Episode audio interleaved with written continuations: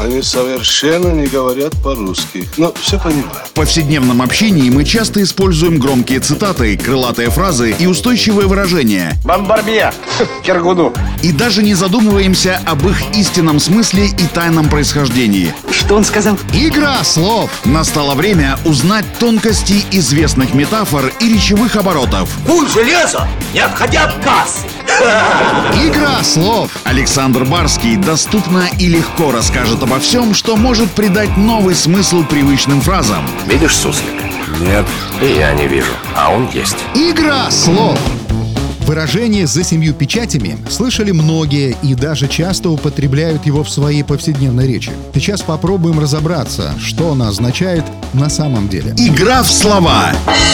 Когда мы говорим о чем-то скрытом за семью печатями, мы имеем в виду что-то недоступное. Так, в старину печати, которыми скрепляли документы, были как бы замками, скрывавшими его содержание. Чем больше печатей, тем недоступней была тайна, скрытая в письме. Но почему тайна именно за семью печатями? В старину слово «печать» имело несколько иное значение. Это были в основном сургучные печати, то есть печати, которые невозможно вскрыть без повреждения. Кроме того, доступ к особо важным вещам, ценностям или документам, имеющим государственное или иное общественное значение, был возможен только нескольким людям сразу. Ну, это чтобы исключить злоупотребление со стороны отдельных лиц в корыстных целях. Такие ценности, которые хранились в каком-то помещении или тайнике, опечатывались не одной, а несколькими печатями, каждая из которых хранилась у отдельного человека. Чем больше людей, тем сложнее им договориться о злоупотреблении. В общем, чем больше печатей, тем надежнее.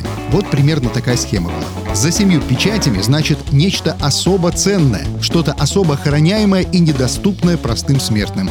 Вот такая история.